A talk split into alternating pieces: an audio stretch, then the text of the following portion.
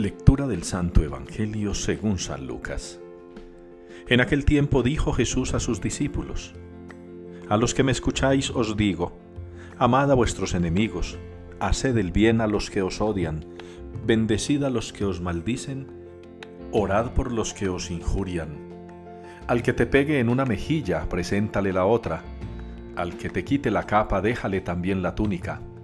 A quien te pide, dale, al que se lleve lo tuyo, no se lo reclames. Tratad a los demás como queréis que ellos os traten, pues si amáis solo a los que os aman, ¿qué mérito tenéis? También los pecadores aman a los que los aman. Y si hacéis el bien solo a quienes os hacen bien, ¿qué mérito tenéis? También los pecadores lo hacen. Y si prestáis solo cuando esperáis cobrar, ¿qué mérito tenéis? También los pecadores prestan a otros pecadores con intención de cobrárselo. No. Amad a vuestros enemigos, haced el bien y prestad sin esperar nada. Tendréis un gran premio y seréis hijos del Altísimo, que es bueno con los malvados y desagradecidos. Sed compasivos como vuestro Padre es compasivo. No juzguéis y no seréis juzgados. No condenéis y no seréis condenados. Perdonad y seréis perdonados. Dad y se os dará.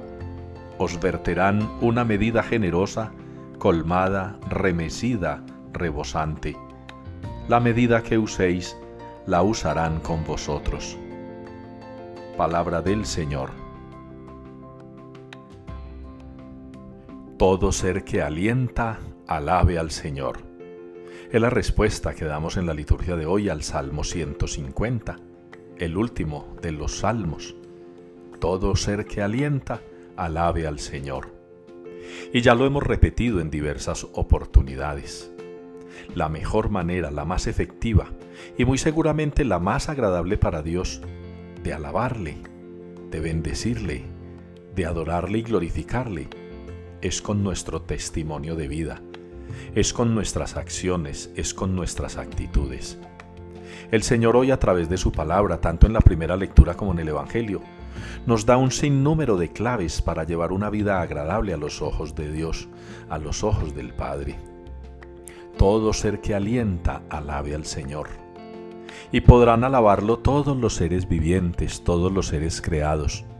Pero nosotros, sus hijos, ya no solamente obra de sus manos, sino hijos suyos en Cristo.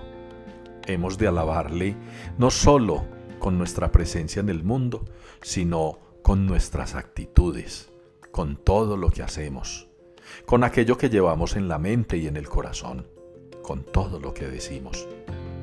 Que hoy sea pues una oportunidad especial a través de la palabra y teniendo en cuenta la respuesta del Salmo para que cada uno de nosotros se decida por alabar al Señor, alabarlo con actitudes, con comportamientos, con testimonio de vida. Todo ser que alienta, alabe al Señor y nosotros, de la mejor manera, lo alabamos.